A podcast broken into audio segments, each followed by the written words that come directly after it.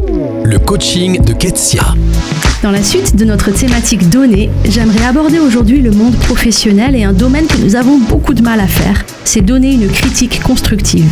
Alors je vous vois venir d'ici me demander avec une moue dubitative, mais Ketia, pourquoi est-ce que tu parles de donner du feedback négatif dans une thématique sur les dons? Alors ce à quoi je vous répondrai quand même plutôt fier de moi, eh bien justement.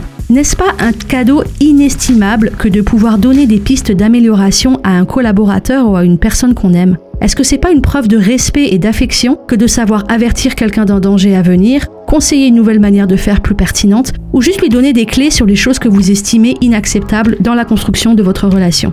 Alors je vous propose quelques petites pistes de réflexion pour donner un feedback réellement aidant. Un premier point essentiel, c'est de bien distinguer l'être et le faire. Il est nécessaire de marquer l'appréciation de l'être, c'est-à-dire la valeur et les motivations de la personne, et d'être précis dans la critique de ses actes. Deuxièmement, la critique négative sera constructive si on prend le temps de réfléchir pleinement à la manière de communiquer ce que l'on a à dire. La communication non violente utilise une structure toute simple.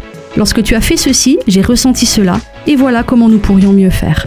Si on regarde de plus près à cette phrase, on commence par noter les faits qui posent problème. Être précis, ça permet d'identifier des comportements ou des actions, et ça évitera le jugement de valeur de la personne et lui donnera la possibilité de rectifier des actes.